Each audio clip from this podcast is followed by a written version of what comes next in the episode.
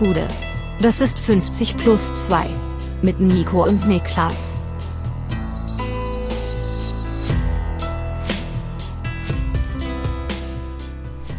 »50 plus 2 Europacup Spezial Champions League Rückblick, was auch immer. Mein Name ist Nico Heimer und äh, bei mir sitzt der Mann, der mit mal in Neuheim Liebesurlaub war, Niklas Levinson. Okay, ist das eine Boulevard-Story, die ich verpasst habe, oder was? Scheinbar ja. Ganz im Ernst, ich habe gerade noch verzweifelt ein Thema gesucht und bin äh, bei der Zeitung mit den vier Buchstaben auf die Startseite gegangen und da stand da und ich gesagt, komm, das passt. Der Mann geht auch in Liebesurlaub. War das der Grund dafür, dass er nicht auf Ibiza dabei gewesen ist, oder was? Der, der, der Liebesurlaub? Du kannst nicht erwarten, dass ich die, diesen Artikel auch noch angeklickt habe. Also, das weiß ich jetzt nicht. Ja gut, ich weiß ja, ich weiß ja, ja nicht. Also ich habe ja von dem Thema rein gar nichts mitbekommen. Ja. Das, ähm, Nee, also da muss ich Ah. sagen, ich habe es nicht angeklickt. Wie ist die Stimmung? Wie geht es dir? Ein paar Leute haben mir geschrieben, dass du ganz schön müde dich angehört hast nach der, bei der letzten Folge und äh, verzweifelt ein bisschen. Aber heute ist die Stimmung besser. Ja, Stimmung ist was besser. Wir haben gut geschlafen. Ähm, also wirklich äh, die, die beste Nachtschlaf, die ich hatte äh, seit Hundeeinzug. Und das hat auf jeden Fall geholfen. Und waren heute Morgen draußen. Und jetzt gerade liegt sie auch relativ entspannt hier neben mir oder, oder auf ihrer Decke neben mir im Wohnzimmer. Und ähm, es, äh, ich atme heute Morgen ein bisschen besser durch als gestern auf jeden Fall oder vorgestern. Nice. Ja, das, das freut mich zu hören. Ja, viele haben sich ein bisschen gefragt, was los war bei uns diese Woche. Keine Streams während der Champions League und es war einfach. Also, die Kurzfassung ist, wir sind einfach Vollidioten. Ne? Wir haben, das kann man mal ganz klar sagen, erst haben wir einen Termin ver, verbaselt, wir beide, um einen Tag. Und dann ist am Dienstag äh, auch noch alles so weit zusammengekrochen, dass bei mir Migräne reingecreept ist und wir den Stream absagen mussten. Also ja, die Woche war ein bisschen verkorkst, was das betrifft. Aber gut, äh, darüber reden wollen wir dann gleich natürlich trotzdem noch. Wollen wir trotzdem, und das heißt, wir gehen mit Full Transparency hier rein. Es war nämlich tatsächlich so, dass wir das ähm, Mittwoch-Halbfinale, also Manchester City oder Real Madrid gegen Manchester City, beide nicht richtig gucken konnten oder nur so am Rande verfolgen konnten, Ja. weil wir eben auf einem ähm, Berufstermin gewesen sind abends. Und ich muss aber sagen, manchmal liebe ich das.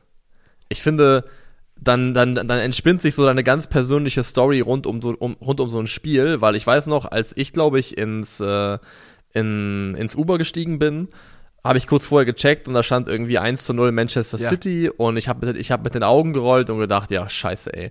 Und ähm, dann steige ich in dieses Uber ein und komme zu Hause an und dann laufe ich an einer, an einer, an einem, Sch- an einer Shisha-Bar vorbei und gucke da rein und sehe den Fernsehbildschirm und äh, sehe dieses Ergebnis und sehe, das Spiel läuft vor allem noch Ja. und denke, es kann nicht wahr sein. Und dann gehst du nach Hause und machst die Verlängerung an und das ist jetzt so eine ganz eigene Story, die, die ich zu diesem Spiel bekommen habe. Ja, ich, ähm, bei mir war es auch so. Ich bin auf den Heimweg angetreten und in der Sekunde schreibt jemand in der Gruppe, elf Meter, ich fasse es nicht. Und ähm, dann habe ich natürlich irgendwie versucht, einen Stream am Handy anzumachen, habe es auch noch hinbekommen.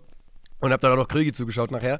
Aber du hast vollkommen recht. Man hat dann seine eigene Geschichte, aber man, wie gesagt, jetzt hat man natürlich danach sich die Highlights angeschaut und hat, das, hat so ein bisschen eine Idee und ein Gefühl für den Spielfilm bekommen oder für das Spiel. Aber ähm, in dem Augenblick äh, ist es so, ja, kann alles passiert sein. Wir wissen es ja nicht. Wir sind ja gerade erst reingekommen. Genau, und ich, ich mag das irgendwie total gerne. Also klar, wenn man die Spiele eigentlich lieber sehen im klassischen Sinne, aber ich bin zum Beispiel auch mal, ich musste für ein äh, famili familiär bedingtes Ding, musste ich damals, als ich Animateur war, habe ich glaube ich schon mal erzählt vielleicht auch, von Lanzarote äh, kurzfristig zurückfliegen.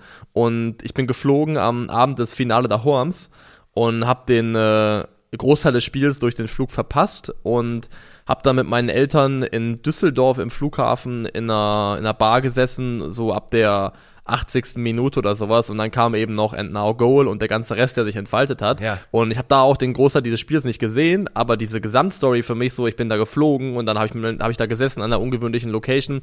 Das hat diesem Spiel, gibt ihm so einen Charakter, der finde ich äh, einzigartiger ist eigentlich, als zu sagen, ja, da saß ich zu Hause auf dem Sofa und hab geschaut. Auf jeden Fall. Auf jeden Fall. Ähm, diese Geschichten, auch wenn man zum Beispiel unbedingt ein Spiel sehen will und man merkt dann so irgendwie, oh, jetzt wird aber die Zeit eng und ich schaff's nicht mehr pünktlich nach Hause. Und dann, äh, das hatte ich früher bei Bundesliga häufiger mal, man hat ja samstags dann irgendwie selber, war man athletisch irgendwie unterwegs und dann 15.30 Uhr schwierige Uhrzeit gewesen.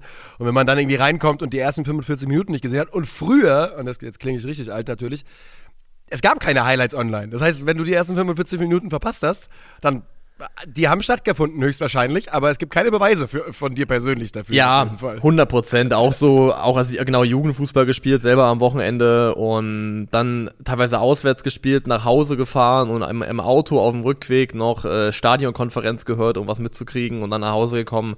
Das sind einfach schöne Erinnerungen, muss ich sagen. Deswegen klar, im Idealfall guckst du Fußball, also im Idealfall im Stadion und dann im Zweitidealfall entspannt zu Hause vor deinem Endgerät, was auch immer. Aber diese, diese kleinen Geschichten, die sich rundherum entspannen, entspinnen können, also wo man das im Radio hört oder an einem irgendwo vorbeiläuft. Zum Beispiel damals, als Frankfurt Pokalsieger geworden ist, ähm, war ich äh, auch verabredet ähm, und da sind wir auch an, einem, an einer Kneipe vorbeigelaufen und ich meinte, hey, ich will mal kurz gucken, wie es hier steht. Und dann habe ich da gesehen, was da Sache war. Und dann habe ich in meiner Verabredung gesagt, sorry, aber wir müssen das mal hier reinsetzen. Ich möchte das jetzt sehen. Ja. Und ähm, das ist echt krass. Ich, ich, also ich finde diese, ich finde es einfach tolle Geschichten, die sich da entspinnen. Ich würde auch gerne davon Leuten lesen, also wenn ihr zuhört und selber irgendwie so ein, zwei Fußballspiele habt, die ihr irgendwie mit so einer Story Ja, verbindet, wo ihr geil. es unter un ungewöhnlichen Umständen verfolgt habt, dann schreibt uns gerne bei Twitter oder wo auch immer. Auch schön sind immer so, so Zweckgemeinschaften, die sich zusammenfinden in Urlaubsregionen, äh, wo dann plötzlich, Ja. weißt du, wo dann so im, im Clubhotel irgendwie die 15 Deutschen sich zusammenrotten, weil der eine auf dem iPad irgendwie Sky reinbekommt und dann da gemeinsam Bundesliga schauen. Da hatte ich auch auf jeden Fall gute Zeiten in, in den jüngeren Jahren. Ähm, ja, Fußball bringt die Leute zusammen und ich würde sagen, wir starten rein mit unserem ersten Spiel vom Dienstagabend. Ähm, Villarreal gegen Liverpool und die Ausgangssituation ist vor dem Spiel klar. Wir haben, oder ich habe es, als souveräner geht nicht bezeichnet, das Hinspiel von Liverpool. 2 zu 0 Sieg. Das Einzige, was man ihnen vorwerfen konnte, war, dass man nicht höher gewonnen hat, glaube ich. Und ja, es kam alles ein bisschen anders als geplant, denn Villarreal zeigt wieder einmal, ja, was sie einfach ausmacht in dieser Champions League-Saison und sie führen zur Halbzeit einfach mal 2 zu 0. Und Das ist natürlich wirklich eine Also ordentliche Spa- Ansage. Also spanische Clubs und Heimkulisse in der Champions League, das ist dieses Jahr irgendwie so eine, so eine Geschichte, die miteinander einhergeht. Weil sowohl im Keramica hier bei Villarreal als auch im Bernabeu hat er komplett die Bude gebrannt. Und, Heißt das Ähm, Keramiker? Wie, wie Keramik? ich glaube schon, oder? Warum? Heißt es sowas Ich glaube, der, der, der, es ist aus Porzellan. Ähm, ich habe der, der Spitzname des Stadions ist, glaube ich, Keramica, La Keramica ja. oder sowas. Klingt wie eine Ähm, Toilettenschüssel für mich halt, ne? Das wäre das Erste, was ich- woran ich denken würde bei so einer Form und Keramik. Deswegen, also ernsthaft. Ähm, ja, aber die führen zur Halbzeit 2 zu 0 und das tun das auch absolut verdient in dem Kontext. Also, es ist ja nicht so, dass sie irgendwie in der ersten Halbzeit schon äh, den Maurerbetrieb äh, einberufen hätten und gesagt hätten, ey, wir, wir mauern und, und parken hier den Bus und kontern vielleicht ein bisschen. Die erste Halbzeit endet, glaube ich, mit einem Ballbesitz, der ausgeglichen ist, also 50-50. Liverpool spielt in der ersten Halbzeit eine Passquote von gerade mal 66 Prozent. Also zwei, also ein Drittel der Pässe, die die gespielt haben, waren einfach Fehlpässe. Da hat Villarreal die wirklich ähm, gut unter Druck gesetzt, äh, hat die nicht zur Entfaltung kommen lassen. Also es war einfach eine richtig starke erste Halbzeit. Und eine Halbzeit, wo man auch sagen muss, die man ihnen oder die ich ihnen nicht zugetraut habe, obwohl ich sie genau so habe schon spielen sehen in dieser Saison. Ähm, was für mich aber das Bemerkenswerte an diesem Spiel war, war natürlich dann auch, was Liverpool in Halbzeit 2 macht. Denn das ist dieser Killerinstinkt, genau das, was wir den Bayern vorgeworfen haben, dass es ihnen seit Wochen und Monaten fehlt, macht Villarreal für mich in diesem Spiel. Die gehen da raus bei 2 zu 0 und da darf da haben viele Mannschaften Nervenflattern in dieser Situation. Und äh, Liverpool spielt das mit einem Selbstverständnis in Halbzeit 2 runter. Ähm, 62., 67. und dann ist das Ding ja eigentlich gelaufen. Ne? Vier- Am 74. glaube ich noch. Muss man schon sagen. Dann ist es durch. war beeindruckend von beiden Seiten. War beeindruckend von beiden Seiten. Es ist natürlich auch am Ende die, äh, die bessere und verdiente Mannschaft, die da weiter ins Finale Ja. reingeht. Aber ich glaube eben genau das. Es ist ja so gewesen, nach dem Hinspiel hat man ja gesagt, ja, Vill- Villarreal, also haben viele gesagt, die stehen im Halbfinale, was soll das eigentlich überhaupt? Die haben überhaupt nichts äh, entgegenzusetzen. Dann hatten sie eben doch, zumindest für diese eine Halbzeit.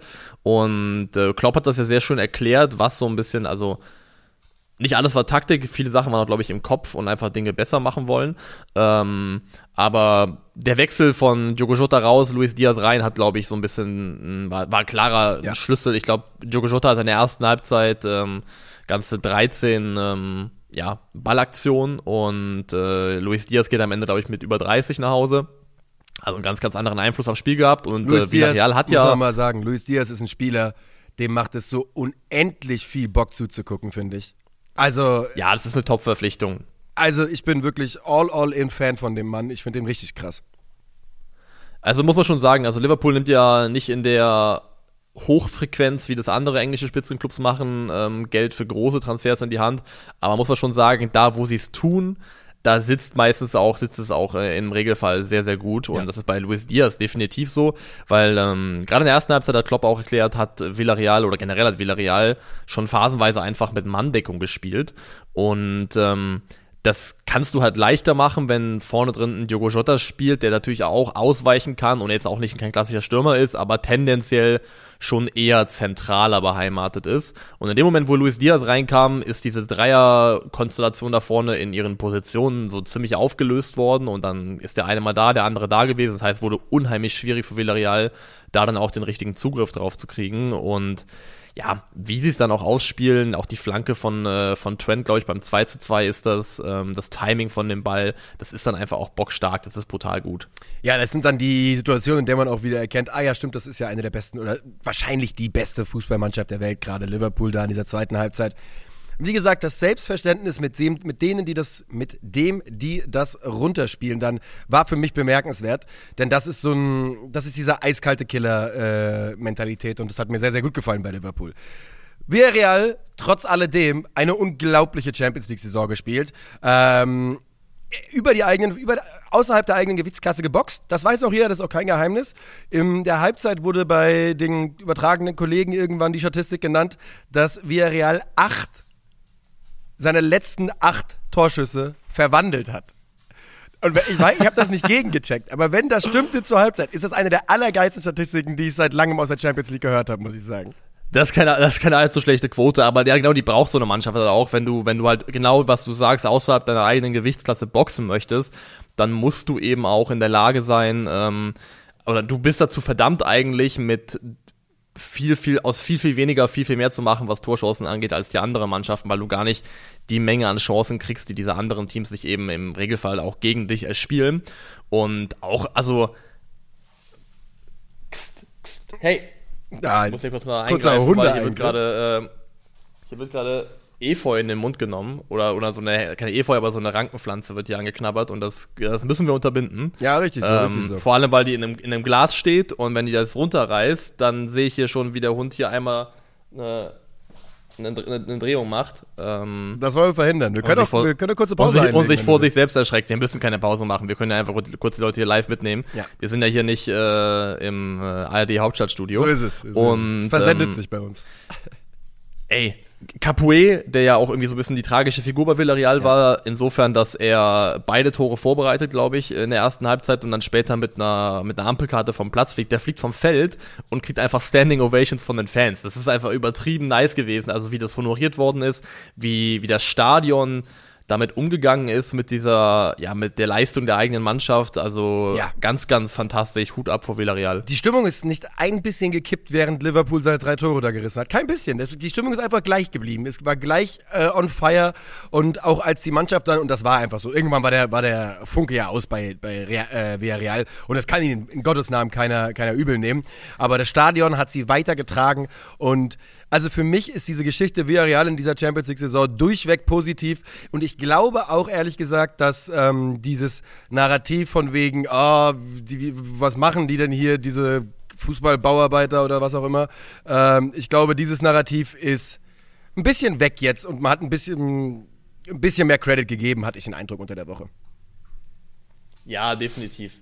Ähm, sie haben das haben sich das verdient und das ist ja auch so ein Zeichen von, dass die Fans ja auch selber wissen, ey, alles, was wir hier bekommen haben, ist komplett Bonusprogramm. Ja. Und wir haben überhaupt nicht die Erwartungshaltung, können wir auch gar nicht haben, dass wir, also, dass wir erst äh, Juve ausschalten, dann Bayern ausschalten und dann Liverpool ausschalten. Ich meine, schön, wenn es passiert, aber wenn nicht, dann ist es halt einfach nur das Erwartbare, was dann letztendlich passiert ist.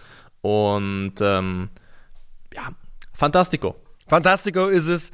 Und Gratulation an den FC Liverpool für das nächste, den nächsten Einzug ins Champions League Finale. Es ist das vierte für Jürgen Klopp. Ja, das dritte mit Liverpool, eins mit Dortmund. Nicht schlecht.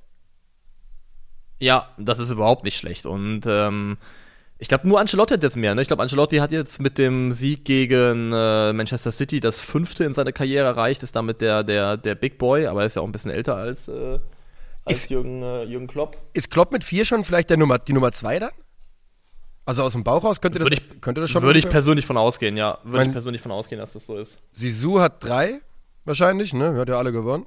Geil. Freut, da muss ich ehrlich sagen, das freut mich ganz schön für Jürgen Klopp.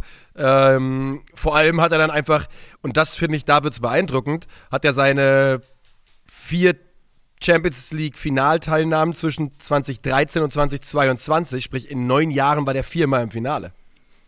Das ist schon einfach Consistency on a very high level. Und die zeigte er auch bei Liverpool. Also, dass er diese Mannschaft, also den Verein einfach zum dritten Mal in dieses Endspiel führt. Das ist einfach Wahnsinn. Das ist einfach verrückt. Und ist nicht auch vor allem Klopp mit Liverpool auch in einem Europa League-Finale gewesen? Zwar, ich glaube, verloren gegen Sevilla. Ja! Ja, du hast recht. Ach, du Also- Scheiße. Ja, das ist krass. Wenn man, Ähm, genau, wenn man in so einer, in so einer Konstanz eine Mannschaft ins Finale führen kann und in K.O.-Wettbewerben weit bringen kann, dann ist es einfach ein Qualitätssiegel. Genauso wie es halt ein Mangel von Qualität auf irgendeiner Ebene ist, wenn du Jahr für Jahr ähm, auf eine Art und Weise scheiterst, wo du den Kopf schüttelst. Und vielleicht ist das auch der Übergang, den wir nehmen können ähm, zum zweiten Halbfinale. Ja, City gegen Real. Das äh, ein weiteres Spiel, das beweist, dass die Abschaffung der Auswärtstorregel eine sehr, sehr gute Idee war. Ähm, denn dieses Spiel wäre sonst gestern bei 5 zu 5 in der Addition vorbei gewesen. So geht es in die Verlängerung und ähm, 3 zu 1 setzt Real sich durch in eben jener Verlängerung. Dazu muss man sagen, in Addition steht es bis zur 90. Minute 5 zu 3 für Manchester City. Und dann trifft Rodrigo zweimal und Karim Benzema per Elfmeter in der Verlängerung in der 95. Minute. Ich habe es eine Million Mal gesagt, ich sag's auch nochmal, es gibt kein Team mit größerer Big Game Mentalität als Real Madrid. Die sind mehr Mentalität als Mannschaft inzwischen. Das ist das ist Union Berlin der Champions League. Da ist die Summe größer als die, als die Einzelteile oder wie auch immer der Spruch geht, den wir seit viereinhalb Jahren nicht richtig hinbekommen. die, die, größer als die Summe ihrer Teile sind sie allemal. Und also was Real da, ich meine, man muss mal auf der Zunge sich zergehen lassen. Real ist, äh, wenn man beide Spiele gesammelt betrachtet, von Minute 1 Minute 30 im ersten Spiel bis zur Nachspielzeit des Rückspiels. In dem Zeitkorridor ist Real zu jedem Zeitpunkt ausgeschieden. es gibt zwischen der anderthalbten Spielminute im Hinspiel und der 90. im Rückspiel keinen Zeitpunkt, zu dem Real Madrid nicht ausgeschieden ist. Das ist eine, eine Coolness, eine Art und Weise, damit umzugehen und einfach auch ein Glaube in die eigene Stärke. Und das sind dann auch so, das sind so weiche Faktoren, die du einfach nicht auf dem Transfermarkt kaufen kannst. So, so platt das klingt, aber so eine Gewinnerkultur, ein Glaube, eine, eine Atmosphäre, die auch im Stadion aufkommen kann, so ein kollektives Gefühl von, ey, hier geht doch trotzdem noch was. Das ist einfach, das ist, das, das kannst du nicht erwerben, das ist nicht irgendwo im Regal. Das muss einfach, das muss entstehen und bei Real ist das in Full Force aktiv zurzeit. Auf jeden Fall. Ähm, man kann ja City in den Spielen nicht mal viel vorwerfen, ehrlicherweise. Also, Chancenauswertung. Jo. Ja, Oder? Was, was hast du was auf deiner Vorwurfuhr? Erzähl mal. Auf der Vorwurfuhr habe ich auf einer individuellen Ebene, dass ähm, Kevin De Bruyne sehr, sehr blass war im, im zweiten Halbfinale und er ist ja nun mal Manchester Citys wichtigster Spieler und hätte dementsprechend, glaube ich, da hätte der Mannschaft gut getan, wenn sie da jemanden gehabt hätten, der ein bisschen mehr liefert, ein bisschen mehr performt. Ähm, und Pep Guardiola hat dann, glaube ich, auch insgesamt ein bisschen viel gewechselt und ein bisschen früh teilweise auch. Also hat da auch wirklich einiges rausgeholt und, ra und dann Neues auf den Platz gebracht. Ich finde, da hätte auch ein bisschen konservativer mit den Wechseln sein können, insgesamt, glaube ich. Und letztendlich gilt halt, wenn immer nur Glück irgendwann Können ist, das sagt man ja immer nur Glück ist Können, dann muss im Umkehrschluss immer nur Pech irgendwann auch Unvermögen sein. Und äh, Ja. das greift bei Manchester City schon, hat auch im letzten Jahr eigentlich schon gegriffen und im Jahr davor. Aber es ist halt ein weiteres Kapitel in dieser Saga des Scheiterns im Bezug auf die Champions League. Ja, du hast vollkommen recht. Ich bin derselben Meinung. Ich bin auch der Meinung, dass mit jedem weiteren Jahr, wo Jürgen Klopp in ein Finale einzieht und Pep Guardiola solche Sachen macht, Natürlich ist der, das ist, machen wir wieder das ganz große Thema auf Pep und Klopp, aber ich glaube, das ist schon was, wo wir in ein paar Jahren drauf gucken werden und sagen, na guck mal an, der ist doch, der war doch einfach deutlich erfolgreicher. Darauf wollte ich aber gar nicht hinaus, was, ähm, man muss, glaube ich, mal so ein bisschen aufpassen, aktuell bei Real Madrid auch, denn jetzt ist ja Real Madrid fast schon der Rächer der Enterbten. Ne? Das ist so der kleinste gemeinsame Nenner für uns Fußballfans. Äh, gestern hat sie irgendwie die, die, die Sondermüll, äh, Sondermüllabfuhr gemeint, weil sie die ganzen Plastikclubs rauswerfen. Real Madrid ist auch schon ein Verein, den wir gar nicht unbedingt so richtig sympathisch finden sollten, aber er ist es halt in der absoluten Spitze, gibt's halt nicht mehr viel Sympathisches. Ja, Real Madrid ist aber so ein traditioneller Fußballbösewicht. Das ist, äh, das ist eine andere, andere Art Kaliber, ist eine andere Form, das fühlt sich anders an. Also Real ist so ein, ja, ich finde echt so in meiner Welt zumindest, so wie ich aufgewachsen bin, so ein traditioneller ja. Fußball Bad Guy. Also, wenn man Fan ist, natürlich nicht, aber in meinem Falle sehe ich das eben so, weil ähm, das immer so die Mannschaft to beat war und so ein ja, Club von Stars. Also Real hat dann irgendwie, fühlt sich einfach nochmal anders an, als das eben andere Mannschaften tun, auch eben diese Plastikclubs. Und ähm, ich finde auch zwei Sachen können ja, das hat auch, glaube ich, äh, Benny Cool aufgeschrieben, das können ja zwei, zwei Sachen gleichzeitig wahr sein. Nämlich erstens, dass dieser Verein auf der Führungsebene ein bisschen kaputt ist, dass Florentino Perez ein paar absurde Ideen hat und dass da einiges im Argen ist, aber dass diese Mannschaft, rein sportlich, trotzdem eine krasse Truppe ist mit einem krassen Geist in sich drin. Mhm. Und man echt dieses Gefühl hat, da ist jetzt so diese Bande von den Alteingesessenen, die so ein bisschen wissen, okay, das hier ist vielleicht unsere letzte große gemeinsame Reise. Also Kroos, äh, Modric, Benzema vielleicht noch noch mit rein, der, der wird natürlich nächstes Jahr noch dabei sein, aber dass da so eine Gruppe von alt, altgedienten Spielern ist, die so vielleicht das Gefühl haben, das ist so unser letzter Shot, nochmal das ganz, ganz große Ding mitzunehmen. Glaubst du, dass diese Jungs in sich so ein bisschen diesen Gedanken auch tragen, wir wollen es ohne Cristiano nochmal gewinnen? Weil. Das wäre natürlich ein Signal, ne? also vor allem ohne Cristiano und ohne Sidan, das wären mhm. ja beides Zeichen. Und für Karim wäre das der erste Champions League-Titel, wo er der wichtigste Spieler ist, in einem relativ hohen Fußballalter. Ähm, das wäre ja. sicherlich auch nicht interessant und würde natürlich auch seinen Ballon d'Or-Case, über den wir uns irgendwann unterhalten werden müssen, wenn, die, wenn dieses Jahr so weitergeht, äh, untermauern. Und auf jeden Fall sehr, sehr spannend. Die Madrilenen, was ich halt was ich ja wirklich bemerkenswert, find, bemerkenswert finde, war beim beim zweiten, ne, beim, das, das erste Tor war, ne, das zweite Tor war der Kopfball von Rodrigo, das erste war das, was Benzema ja. so querlegt. Die Spritzigkeit, mit der Rodrigo da schaltet, wie schnell der dazwischen kommt, wie schnell er da reinspritzt äh, in die Abwehrreihe von Manchester City und das Ding da reinbuxiert, die waren einfach, die waren einfach wacher am Ende. Die waren einfach, die waren einfach geiler drauf, so dumm das klingt, aber die hatten einfach mehr Bock auf diesen, auf diesen Treffer, als, als City hatte, äh, das mit allem zu verteidigen, was sie haben. Wir haben im Hinspiel, im Hinspiel ja darüber geredet, dass ähm, oder ich habe darüber geredet, dass Rodrigo da so ein bisschen abgefallen ist, leistungstechnisch und nicht ganz das Level hatte, was die andere Seite hatte mit Vinicius Benzema. Und Rodrigo hat hier ein fantastisches Spiel gemacht. Und das Stichwort Wacher, das finde ich trifft beim zweiten Tor auch vor allem zu, weil normalerweise ist ja ein Rodrigo ein Spieler, der von seiner Größe, von seinem Format her niemals gegen Manchester City ein Kopfballtor in der Form machen kann. Und dieser Treffer hat mich so krass erinnert an das Kopfballtor von Gini Vinaldum gegen den FC Barcelona damals bei dem 4 0 Comeback. Weil das auch ein Spieler war von der Format, wo du sagst, der darf da eigentlich gar nicht hinkommen, aber er ist einfach wacher, geiler drauf als die anderen Spieler und äh, holt da entsprechend eben das Beste raus.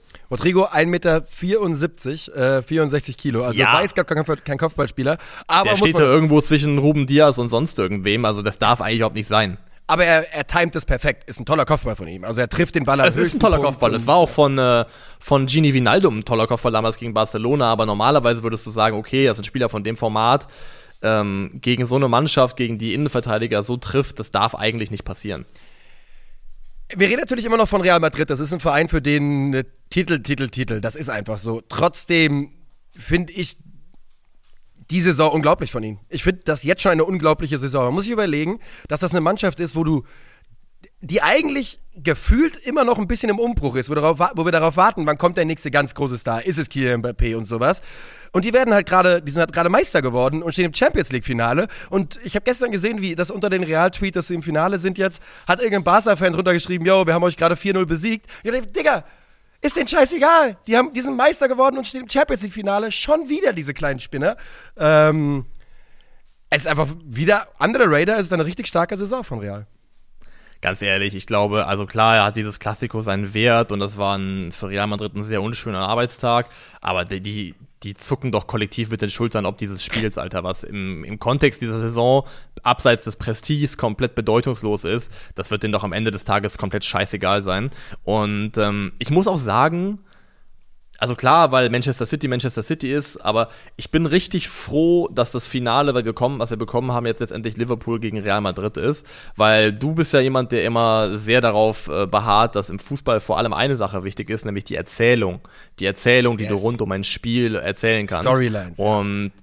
Die Storyline, genau. Und ich finde das Narrativ, das ein Finale zwischen Liverpool und City hergegeben hätte, ja, wäre wieder Pep gegen Klopp gewesen, die zwei besten englischen Mannschaften der letzten Jahre, aber pff, hätte mich schon so ein bisschen gelangweilt. Und jetzt so dieses, diese mögliche Revanche von Liverpool gegen Real Madrid. Es ist die Neuauflage dieses Finals, wo Liverpool damals noch gerade auf dem Weg dahin war, diese absolute Spitzenmannschaft zu werden und eigentlich so ein bisschen auch ähm, fast leicht oberhalb der eigenen Gewichtsklasse am Boxen gewesen ist, zumindest was die ähm, Spielerqualität angeht, wenn man überlegt, wer damals noch in dem ersten Finale für Liverpool alles gespielt hat, ja. gegen Real Madrid, ähm, was es für eine Mannschaft war.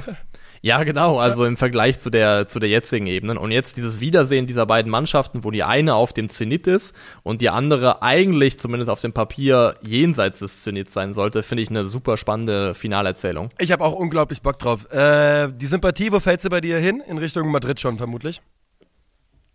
Ah, weil, weil ich würde mir wünschen, dass Liverpool die Premier League gewinnt und dann kann Real von mir aus die Champions League holen. Das würde ich also komplett ich, unterschreiben. Ähm, das, das fände ich cool, damit könnte ich mich gut arrangieren. Ich glaube schon tendenziell, ich finde vor allem, Karim Benzema auf einer persönlichen Ebene gönne ich das irgendwo auch super krass für das sportliche Jahr, was er hinter sich hat. Vor allem wäre die Champions League, glaube ich, fast auch. Also, ja, der Ballon d'Or wird ja irgendwie jetzt anders gewählt. Das ist irgendwie dann so Saison ähm, aufgeteilt. Aber ich glaube, ich will, dass Karim Benzema auf seine alten Tage nochmal diesen goldenen Ball mitnimmt. Und äh, die Champions League wäre, glaube ich, ein wichtiger Schritt in diese Richtung. Also das wäre ein Twist in der Karriere von Karim Benzema, wenn man sich überlegt, dass er ja auch eine, irgendwann mal in der Nationalmannschaft geächtet war, dass er immer die zweite Geige war bei Real Madrid. Das wäre schon einfach eine super schöne äh, Geschichte. Meine Frage an dich, Niklas. Wie wir sehen, wie, was für ein toller Trainer Pep Guardiola ist. Wir sehen es jedes Wochenende in der Premier League. Wir sehen es jedes Wochenende in der Tabelle. Manchester City will unbedingt die Champions League gewinnen. Kann man irgendwann an den Punkt kommen, wo man sagt, so toll Pep Guardiola auch auf wöchentlicher Basis ist, es funktioniert ja nicht mit dir und sich darüber von einem Trainer dann trennen vielleicht sogar? Das ist immer die Frage, ne? Also, wenn die, wenn deine, wenn deine aktuelle Ausgangslage nicht ideal ist, aber eigentlich trotzdem noch sehr, sehr komfortabel, dann ist es immer die, dann ist es immer sau schwierig, sich dazu durchzubringen, sich zu trennen. Also wenn du, also auch wenn du jetzt sagst, du hast einen Job und es ist nicht dein Traumjob und es ist so eine, eigentlich fehlt dir noch was und du weißt, dass dir was fehlt, aber der Job bezahlt ganz gut und es ist komfortabel und du hast gute Urlaubstage, dann weißt du zwar, dass es nicht, ähm, nicht das ist, was du eigentlich willst, aber es fühlt sich trotzdem zu gut an, um das einfach locker loslassen zu können. Und ich glaube, das ist so ein bisschen das Phänomen bei Manchester City gerade, mhm. dass sie halt wissen, okay, wir haben mit Pep Guardiola einen der absolut best oder vielleicht den besten reinen Trainer, also vor allem Ligatrainer ähm, der Welt und ähm, die Wahrscheinlichkeit, dass sie mit ihm jedes Jahr entweder Zweiter werden oder Meister werden, ist maximal hoch, um den zu ersetzen und da jemanden zu finden, der diese Konstanz, dieses Level auf der Premier League-Ebene oben hält, wird, glaube ich, eine unheimlich schwierige Aufgabe. Aber ja, du hast natürlich schon, musst du einfach anerkennen, der Kerl ist jetzt wie lange auch immer da, hat äh, wie viele hunderte Millionen auch immer in Spieler investiert und Manchester City stirbt Jahr für Jahr mehr oder weniger denselben Tod in der äh, in der Königsklasse. Ja. Äh, das, das Problem ist halt Halbfinale, Finale, er war ja überall, aber es, das Ergebnis kommt halt nicht, also der, die, dieser Henkelpott äh, zu City. Ich bin derselben Meinung. Ich glaube, ich glaube, Guardiola ist so zementiert eigentlich schon fast äh, in Manchester, dass er ich glaube, das muss von ihm auskommen, der, der, ähm, der Push zu gehen, oder es müsste halt in der Liga mal richtig in die Hose gehen. Aber es ja. ist halt doch interessant, weil ich meine, weißt du, wir haben darüber seit Jahren immer so ein bisschen auf Witzbasis geredet, aber sie choken es halt jedes Jahr weg. Es ist halt so. Es passiert halt wirklich jedes Jahr. Und, ähm, das wäre schon ein krasser äh, Twist of, Twist of Fate, wenn es mal dazu kommen sollte, dass Pep Guardiola als Trainer entlassen wird. Das ja. kann man sich gar nicht vorstellen, dass das mal passieren sollte. Das wäre wirklich, das wäre wirklich krass. Aber ähm, ja, also ich meine, du sagst es ja, solange die die Champions League weiter gewinnen werden, glaube ich, ist das das geringste Problem. Da werden die sich mit Guardiola nicht äh, überwerfen. Aber es bleibt auf jeden Fall spannend, denn man underperformt am Ende des Tages, ne? Es ist nicht das gewünschte Ja, man, man, man tut es und ähm, also ich glaube auch, dass in den, also Kevin De Bruyne hat vor dem Halbfinale gesagt, vor dem Rückspiel, dass es wichtig wäre, den, die Champions League zu holen. Und er hat auch, glaube ich, selber gesagt, um das Narrative, also das Narrativ zu verändern und in eine andere Richtung zu lenken. Weil es gibt halt eben gerade dieses City-Narrativ der Joker, das habe ich ja auch in den letzten Wochen schon immer gesagt, wenn Manchester City in eine Konstellation gerät, in der es eng ist, in der es um Nerven geht und die nicht komfortabel schon durch sind, dann kann ich mir vorstellen, dass diese Mannschaft crumbled und es ist wieder passiert. Ja. Und das Narrativ, das geht ja auch an den Spielern, sage ich mal, nicht spurlos vorbei. Also ich kann mir ja auch vorstellen, dass vielleicht du als Spieler irgendwann auf der Ebene zumindest es so ein bisschen so. dein Vertrauen in deinen Trainer verlierst. Also, dass du sagst, okay, irgendwie, wir machen das mit dem Kerl jetzt seit so und so vielen Jahren und an, anscheinend klappt ja auch das meiste super gut, aber hier eben nicht und dass dann irgendwie auch da was verloren geht zwischen Mannschaft und Coach vielleicht. Ja, ich glaube auch, ähm, guck mal, wenn, wenn wir Hanseln da sitzen können, das haben wir auch im Stream gesagt, dass diese City eindeutig ein bisschen Angst in den Augen hat und dass sie eindeutig attackierbar sind und ich ich, du kannst mir nicht erzählen, dass bei denen gestern in der 85. Minute bei dieser Stimmung, und das Bernabeu war eine der besten Stimmungen da in den letzten Jahren, kocht. Ich lasse mir nicht erzählen, dass bei den City-Spielern nicht der Kopf angegangen ist. Und die sich gedacht haben, ey, wir können, wenn wir hier jetzt wieder, wieder, wenn das jetzt irgendwie noch verloren geht, wenn das und das passiert. Ich finde, Phil Foden hat man es angesehen. Und dem darf man es auch ansehen, weil der brutal jung ist. Der hatte, er hatte einfach Angst in den Augen, der Junge. Ja, und das ist natürlich Bernabeu, das ist Real Madrid und das ist aber auch Manchester City unter Pep Guardiola. Und äh, jetzt wird, sie werden einen neuen Anlauf nehmen. Sie werden auch nächstes Jahr wieder irgendwie weit vorne mit dabei sein und zum Favoritenkreis gehören. Das wird sich alles wiederholen. Aber solange diese Erzählung die gleiche bleibt, das Ergebnis das gleiche bleibt, muss auch Pep Guardiola einfach damit leben können, dass ihm da einfach ein Makel anhaftet in seiner ansonsten sehr, sehr weißen, äh, weißen Weste, was das Trainersein angeht. Ja, es bleibt auf jeden Fall spannend. Ähm, ich glaube, wir lassen die Champions League langsam hinter uns und ähm, gehen zu dem Thema, das äh, die meisten Leute interessiert. Thomas Bedaric ist zurück aus Albanien. Ja. Okay, was? Ja, du hast vollkommen okay, recht. Was? Du hast vollkommen recht. Nachdem er mit dem KF Laziana vor wenigen Wochen ja den albanischen Pokal gewonnen hat, historisch nach dem Wiederaufstieg 2018, 2019, gab es jetzt die Trennung unter unklaren Umständen und man fragt sich so ein bisschen, was ist da los bei Thomas Bredaric? Nein, darum soll es nicht gehen, aber es ist trotzdem wahr, das ist passiert.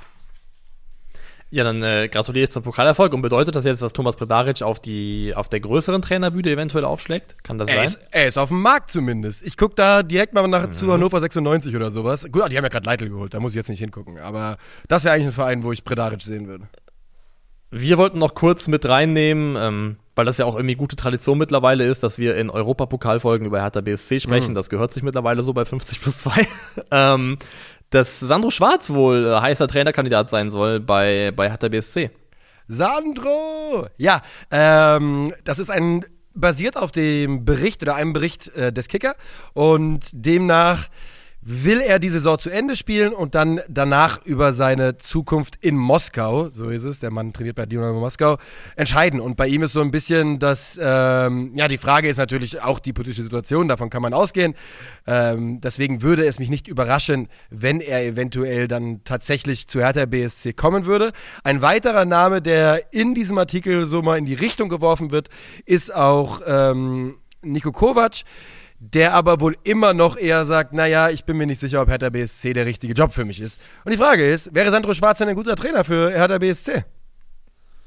Also ich glaube, wir können ja komplett ehrlich sagen, dass wir das, was Sandro Schwarz bei Dynamo Moskau gelandet, geleistet hat, bisher nur sehr am Rande verfolgt haben. Ich glaube, er steht da, ist von einem möglichen Einzug ins Pokalfinale, müsste eventuell Vizemeister werden können, wenn ich einem äh, Kommentar glauben darf, den ich gelesen habe, wäre das das beste Saisonergebnis irgendwie seit 94 oder sowas, also lange, lange her, dass Dynamo Moskau so eine gute Platzierung erreicht hat. Die sind ja auch irgendwie vor ein paar Jahren mal abgestiegen zwischenzeitlich. Also er scheint da schon in Russland einen guten Job tatsächlich zu machen, so muss man das schon sagen. Aber wir haben halt nur dieses Mainz-Kapitel vor Augen und das ist zumindest am Ende zu Ende gegangen mit einem relativ ja, bescheidenen Fußball auch. Also da ist bei mir nicht so wahnsinnig viel Positives hängen geblieben. Und äh, zur Zeit, als er Wien Wiesbaden seine allerersten Profimannschaft trainiert hat, neun Spiele lang, war ich noch in Wiesbaden, hatte Dauerkarte. Also ich habe Sandros erste, äh, erste Schritte beobachtet. ähm, ja, also äh, du hast vollkommen recht und ich habe nachgeschaut, sie sind aktuell Zweiter der Tabelle. Ähm, gut, aber komplett keine Chance nach oben zu, zu gucken. Und sie stehen im Halbfinale des Pokals. Sandro Schwarz hat dort in 52 Spielen 1,92 Punkte im Schnitt geholt. Das ist richtig, richtig stark. Aber du sagst ja. es eben, die große, er ist halt schon irgendwie eine große Unbekannte und der Versuch in Mainz ist ja gescheitert. Das kann man, glaube ich, so sagen. Ich glaube halt, dass Aber ich fände es irgendwie okay. Ja, ich auch. Also ich fände es besser, Sandro Schwarz zu holen, als, als da jetzt wieder ein Sandro Schwarz hatte einen Versuch in der Bundesliga und hat danach jetzt im Ausland wirklich erfolgreich gearbeitet, auch in der Liga, von der man sagen kann, die ist keine komplette Mickey Maus Liga, sondern da wird schon ordentlicher Fußball gespielt. Und ich finde die Idee besser, als wenn man da wieder äh, jemanden aus der äh, Mottenschublade holt.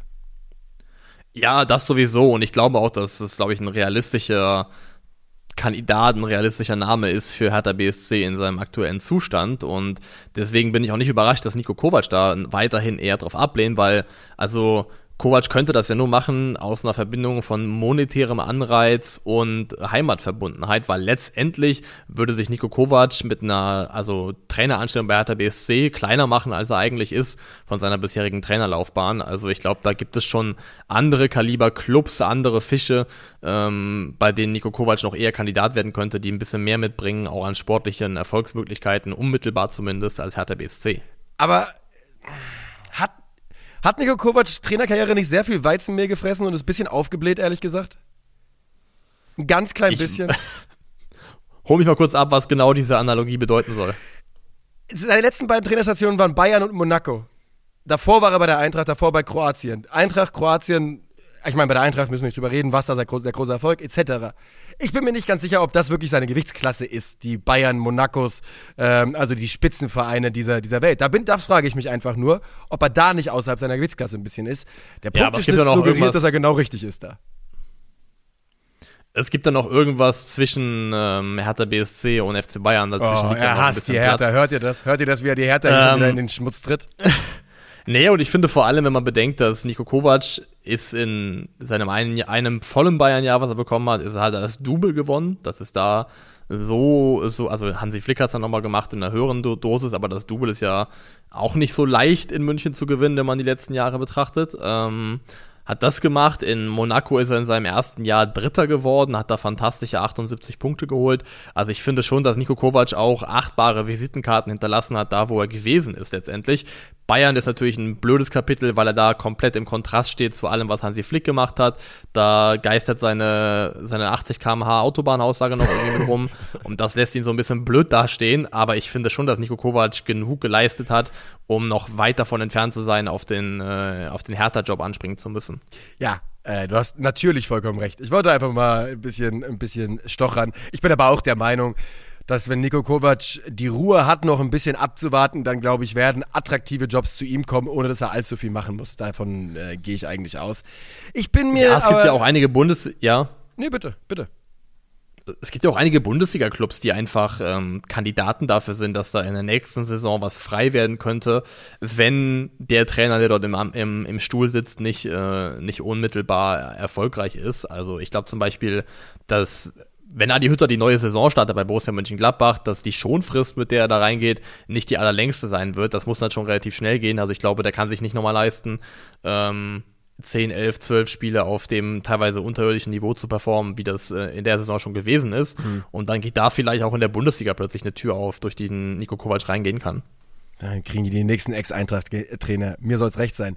Was ich mich frage bei Sandro Schwarz und Hertha BSC ist, ich glaube, dass Hertha BSC einen Trainer braucht, der ähm, relativ eine sehr, sehr klare Vorstellung hat, wie der ganze Verein funktionieren soll. Ich glaube, die brauchen jemanden, der die Zügel in die Hand nimmt, ähm, alles, was Freddy Bobic nicht macht und dafür ein bisschen groß, wirklich mal groß reine macht. Ich glaube, das muss passieren bei Hertha BSC. Und das also, wissen also Felix Magath. ich meine, ja und nein, weil Felix Magath, der ist so, der, der, der, was der aus dem Fenster rauswirft an Dreck, kehrt er durch die Tür wieder rein, transfermäßig. ähm, da, aber, aber ich bin mir halt nicht sicher, ob Sandro Schwarz nicht vielleicht eher so ein Verwalter ist von dem, was da ist. Und das ist auch vielleicht komplett unfair. Äh, ich kann nur von Mainz reden und da hat er eben keinen Umbruch in irgendeiner Form eingeleitet oder geschafft. Nee, und vor allem, er war ja auch so ein bisschen Teil dieser Mainz-Zeit, in der man das Gefühl hatte, Mainz weiß nicht mehr so richtig, wer sie selbst sind. Das war so ein bisschen der Identitätsverlust dieses Vereins und ähm, auch diese Jahre des wirklich hart gegen den Abstieg, Abstieg kämpfen und da auch da wieder ist so ein bisschen was, wenn, wenn so jemand dann immer im Kontrast steht zu jemandem, der irgendwann danach kam wie Bo Svensson und dann gezeigt hat, was potenziell möglich ist ähm, mit diesem Verein, mit dieser Mannschaft, das lässt einen immer so ein bisschen blöd dastehen. Aber ich bin bereit zu sagen, Sandro Schwarz hat nochmal eine neue Chance verdient. Ist ja so ein bisschen das Tedesco-Ding. Du äh, scheiterst in der Bundesliga, gehst nach Russland, rehabilitierst dich, kommst dann zurück und kriegst einen guten Job. Von daher, ähm, why not? Es bleibt auf jeden Fall spannend in der Bundesliga. Mal gucken, wie sich Sandro Schwarz entscheidet. Mein Bauchgefühl ist zumindest, dass es mich nicht überraschen würde, wenn äh, er im Sommer dann Moskau verlässt. Ich glaube, dass die Situation dann nicht, nicht in allzu naher Zukunft irgendwie ja, nennen wir das Kind beim Namen, viel entspannter sein wird, oder? Nee, das glaube ich auch nicht. Das, ich glaube auch, dass da die Saison, wenn er die noch zu Ende bringen will, bringt er sie zu Ende, aber dann kann ich mir echt nicht vorstellen, das wäre dann schon krass überraschend, wenn er über die Saison hinaus dann trotzdem noch dort bleiben würde. Das ähm, wäre dann nochmal ein anderes Thema für sich. Nun, wollen wir Bundesliga tippen? Ja, wir, wollen, wir tippen gleich noch Bundesliga. Ich will noch zwei News mit dir äh, kurz besprechen. Ähm, oh. Zuerst, zum ersten Mal äh, eine ganz kurze Geschichte, eine kurze Anekdote. Ähm, Lotka, der Keeper, der von Hertha BSC zu Borussia Dortmund wechselt, wechselt vielleicht ja. jetzt doch nicht so 100% richtig. Ähm, scheinbar gibt es eine seltsame Klausel im Vertrag, die. Hast du die, hast du die Story verfolgt? Du kannst es ein bisschen weniger Ja, wobei, da gibt's ja. Da, da gibt's ja irgendwie so unterschiedliche Sichtweisen. Also die einen sagen, er hat eine Klausel im Vertrag, die dazu dafür sorgen könnte, dass er eben doch bei der Hertha bleiben kann, weil die ja wohl Interesse daran hätten, ihn eventuell einfach als ersten Torhüter zu haben. Oder, und es gibt die andere Seite, die sagt, es gibt diese Klausel gar nicht und der BVB-Vertrag ist unterschrieben, man müsste irgendwie sich anderweitig einigen.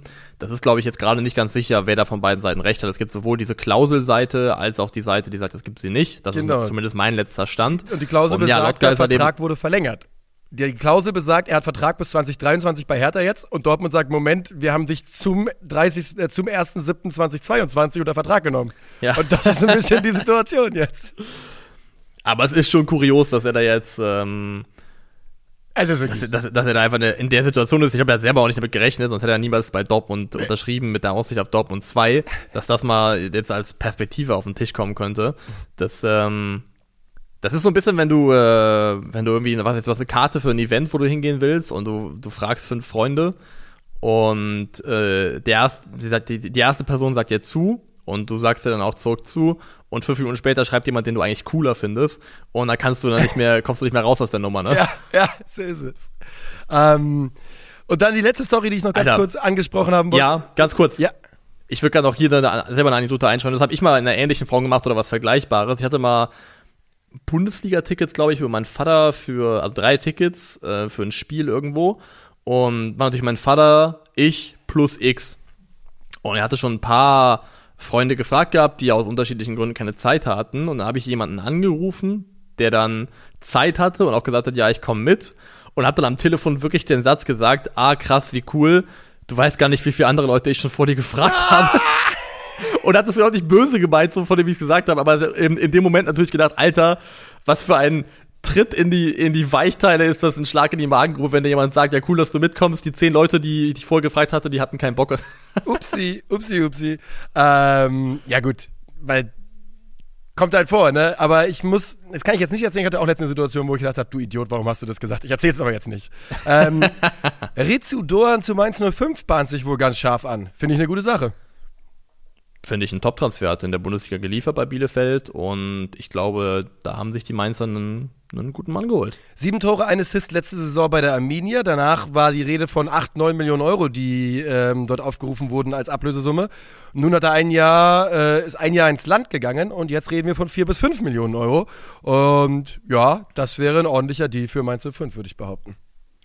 Doch, doch, also ein, ein, toller Spieler, dribbelstark, eins gegen eins Situation gut auflösen. Ich glaube auch jemand, der aus Bielefelder Zeiten gewohnt ist, auch gut gegen den Ball zu arbeiten, also da auch diese moderne Aspekte des Offensivspiels äh, erfüllt gegen den Ball und das ist ja auch bei Mainz gerade so wichtig. Also ich finde das auf allen Ebenen wäre das ein gelungener Transfer der Mainzer. Denke auch. Und jetzt gehen wir dann dahin, wo wir hin müssen noch, und zwar zum Tippen der Bundesliga. Und ich frage dich, Bochum gegen Bielefeld. Bochum gegen Bielefeld sage ich 1 zu 1. Mhm. 0-1. Okay, okay, du glaubst nochmal an die Arminia, die machen es nochmal spannend. Ich glaube, es wird nochmal spannend. Ja. Frei, Freiburg Union. 2-1, tut mir leid, liebe Unioner. 2-1. Hoffenheim Leverkusen. Hoffenheim Leverkusen. Ähm, 1 zu 2. 1 zu 4. Okay, okay, Ansage. Köln gegen Wolfsburg. 2-0.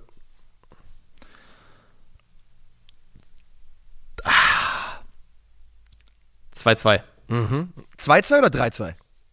2-2. 2-2. 2-2. Äh, frag, Los, los. frag ich dich, ja, ne? Führt Dortmund. Führt Dortmund äh, 1 zu 3. Ja, gehe ich mit, komm.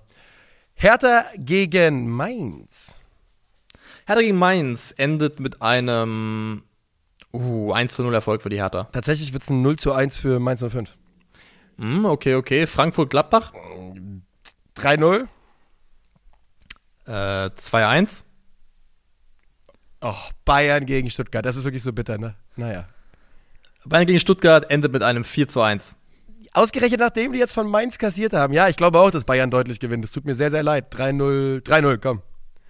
Und dann das Und Spiel, was, Leipzig gegen Augsburg. das ist das Spiel, weswegen wir um 22 Uhr aufnehmen am Sonntagabend. Da habe ich schon wieder Bock drauf. Ach du Scheiße, Alter. Leipzig- Stimmt, Sonntag 19.30 ey. Leipzig gegen Augsburg, sag ich, wieder, damit das auch passt zum Spiel, sag ich ein schönes 0-0. Schönes 0-0, ich sage ein schönes 2-0 für Leipzig. Und damit sind wir, glaube ich, durch. Und ich habe hier eine, eine, eine freche Dame, die hier die ganze Zeit schon um mich rumwuselt, die hier äh, klar signalisiert, hey, beschäftige dich mit mir. Und ich glaube, wir üben jetzt noch mal ein bisschen Platz und wir üben ein bisschen andere Kommandos, Und der Hund muss auch mal raus. die ein bisschen äh, ähm, ja, raus ist eigentlich schon gewesen heute Morgen ausgiebig, aber wir gucken jetzt mal. So machen wir das. Äh, ich fahre jetzt nach Frankfurt. Let's go! Stimmt, Alter, heute Abend ist ja noch Europa League, Alter. Heute Dann, Abend äh, ist gute Europa Zeit und äh, ich äh, drücke die Daumen. Danke, danke. Macht's gut. Danke für eure Aufmerksamkeit. Auf Wiederschauen.